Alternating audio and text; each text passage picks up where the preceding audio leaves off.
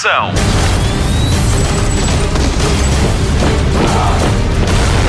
Hollywood Express.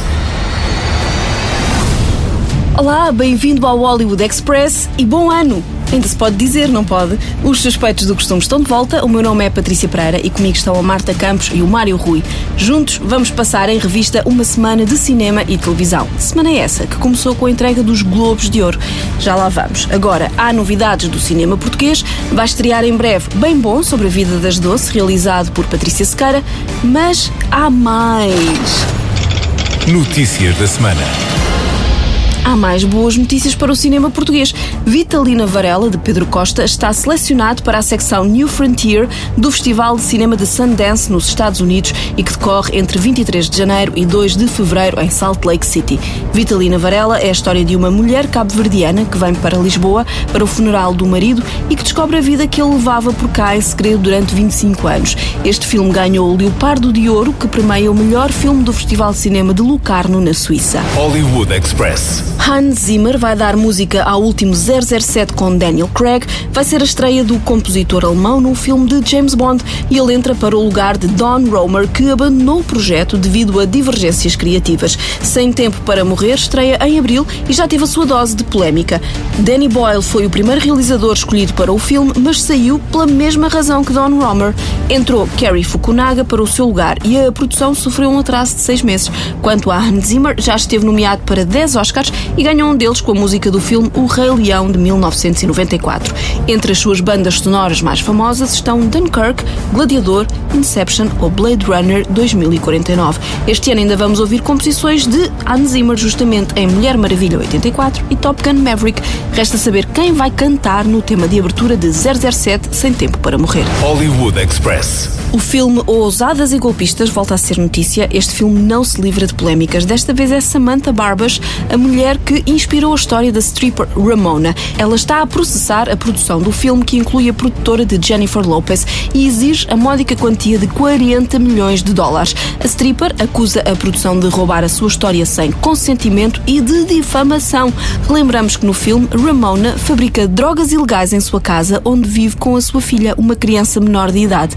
Será que Samantha Barbas vai ter sorte? Hollywood Express. Enquanto não temos as nomeações para os Oscars, vamos nos entretendo com os British Academy Film Awards, mais conhecidos por BAFTA. Estes prémios são dos mais importantes da indústria e funcionam como um bom barómetro para os Oscars.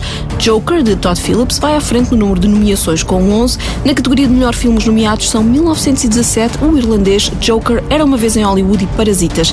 Estes prémios não ficaram imunes a polémicas. O facto de não haver mulheres nomeadas na categoria de melhor realização e não haver nomeados negros levaram a Academia a reformular as suas regras de votação em cada categoria para evitar a falta de diversidade. A entrega de prémios acontece no dia 2 de fevereiro. Arthur, I have some bad news for you.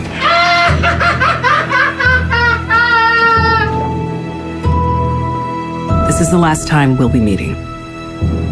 You don't listen, do you? You just ask the same questions every week. How's your job? Are you having any negative thoughts?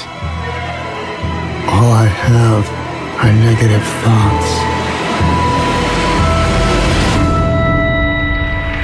And finally, in a world where everyone thinks they can do my job, check out this guy.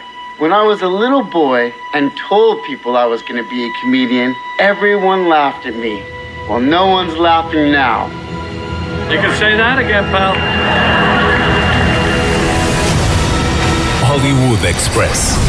Já era segunda de madrugada em Portugal quando se entregaram os Globos de Ouro nos Estados Unidos. A Marta Campos faz-lhe um resumo dos vencedores dos prémios de imprensa estrangeira em Hollywood no que diz respeito à televisão. Spotlight. Antes de começar, vou dizer-lhe que o menu servido durante a cerimónia foi 100% vegan. Antes de começar a torcer o nariz, deu uma vista de olhos pelos pratos, são de fazer crescer água na boca. Bem, vamos ao que interessa. Succession e Chernobyl da HBO e Fleabag da Amazon Prime foram os grandes vencedores da noite. Apesar das muitas nomeações, o único prémio da gigante Netflix foi para Olivia Colman como melhor atriz principal numa série drama em The Crown. Como aconteceu nos prémios Emmy, Fleabag foi considerada a melhor série na categoria comédia ou musical e Phoebe Waller-Bridge levou o prémio de melhor atriz. Na categoria minisséries, Chernobyl foi considerada a melhor. Apesar de não ter estado presente, Russell Crowe ganhou o Globo de melhor ator principal numa minissérie, em The Loudest Voice, prémio muito merecido, o ator está irreconhecível. Patrícia Arquette levou o prémio de melhor atriz secundária em The Act e Michelle Williams, melhor atriz principal, pela sua prestação em Foss Verdon. Daqui a pouco, a Patrícia Pereira já lhe vai contar quem foram os grandes vencedores nas categorias de cinema. Hollywood Express. Está feita a passagem de testemunho, continuamos a falar de televisão e das notícias que marcaram esta semana. Jornal da TV. No Brasil, a censura não chegou a acontecer no caso Porta dos Fundos. Na quarta-feira, um juiz do Rio de Janeiro ordenou que a Netflix retirasse do streaming o especial de Natal A Primeira Tentação de Cristo. O programa de humor conta a história da festa surpresa de Jesus Cristo e onde ele é retratado como homossexual. No dia a seguir, o Supremo Tribunal Federal reverteu a decisão mediante recurso da Netflix, que pode assim continuar a exibir o episódio especial no Brasil. Os grupos religiosos não gostaram do que viram, mas o juiz Dias Toffoli chamou a atenção para o óbvio. Diz ele, e passa a citar, não se descuida da relevância do respeito à fé cristã, assim como de todas as demais crenças religiosas ou ausência delas, não é de se supor, contudo, que uma sátira humorística tenha o condão de abalar valores da fé cristã, cuja existência retrocede há mais de dois mil anos, estando inculpida na crença da maioria dos cidadãos brasileiros. Hollywood Express. Para mim, esta é a notícia da semana. A Ozark regressa à Netflix e ao streaming a 27 de março. É nesse dia que vão estar disponíveis os 10 episódios da terceira temporada da série que acompanha a família Bird, que tem queda para a lavagem de dinheiro. Eu já estou com saudades. A série é protagonizada por Jason Bateman, Laura Linney e Julia Garner e nunca mais é março. Hollywood Express. Já há um deus para Lucifer. A figura divina vai ser interpretada por Dennis Haysbert, ele que foi presidente dos Estados Unidos em 24. A Fox estreia a quinta e última temporada ainda este ano. É tempo para começar a despedir-se de Lucifer, o entediado senhor do mal que vem passar férias em Los Angeles, onde abre um clube noturno. Tom Ellis é o mal em pessoa, Dennis Haysbert será Deus. Hollywood Express. As últimas semanas foram de festa na saída de emergência à editora portuguesa da coleção The Witcher, que deu origem à série da Netflix. Desde a estreia, a 20 de dezembro, que as vendas dos livros de Andrzej Spakowski aumentaram 30%. A quarta edição de O Terceiro Desejo está esgotada e este é o livro que serve de base à primeira temporada de The Witcher. Parabéns! Hollywood Express. Killing Eve. É fã? Se já está desejoso que estreie a terceira temporada, deixo-lhe já uma novidade. A quarta temporada está confirmada. A terceira parte da história vai explicar o que aconteceu a Eve depois de Villanelle a ter. Não vou fazer spoiler. A terceira temporada estreia este ano, mas ainda não temos data. Em Portugal pode ver a primeira e segunda temporada na plataforma de streaming HBO. I know you are an extraordinary person. Exceptionally bright. Determined. I know something happened to you. I know you're a psychopath.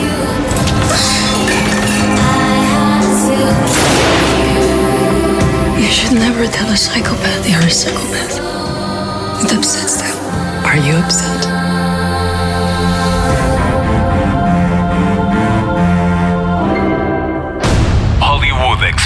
O prometido é devido, falamos dos prémios de cinema atribuídos pela imprensa estrangeira em Hollywood. Spotlight.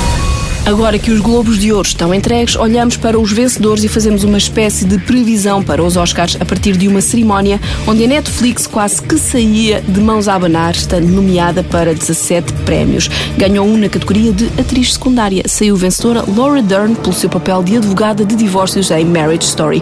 O irlandês, Dois Papas e Chamem-me Dolomite ficaram-se pelas nomeações. Fechamos o capítulo de interpretações secundárias com a vitória de Brad Pitt em Era Uma Vez em Hollywood de Quentin Tarantino.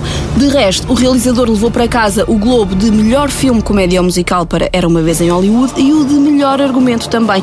Daqui a uns dias, Pitt e Tarantino devem ser nomes certos nas nomeações aos Oscars nas mesmas categorias. Estamos a torcer por isso. Nas categorias de interpretação, a surpresa foi na categoria de melhor atriz em comédia ou musical. Foi direitinho para Aquafina. por A Despedida, onde interpreta o papel da única neta que mal consegue entrar na farsa de um casamento falso que é feito para juntar a família só mais uma vez.